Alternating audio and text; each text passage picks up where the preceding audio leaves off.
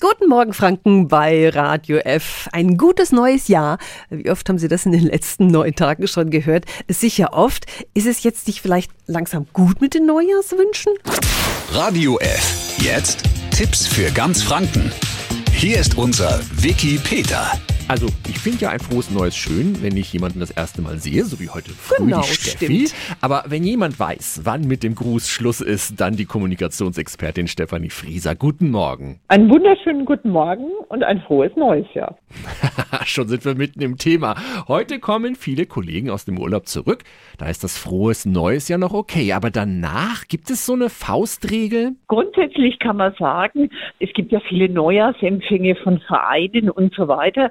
Die laufen so bis Ende des Monats und bis dahin kann man auch ein frohes neues Jahr wünschen, wenn man sich vorher nicht gesehen hat. Wenn es von Herzen kommt, ist ein frohes neues Jahr auch am 30. Januar noch willkommen. Andersrum gefragt, ist es vielleicht sogar unhöflich, wenn ich jetzt kein frohes neues Jahr mehr wünsche? Nein, es ist auch gut, wenn jemand sagt, schön, dass du gut ins neue Jahr gekommen bist oder schön, dass du wieder da bist.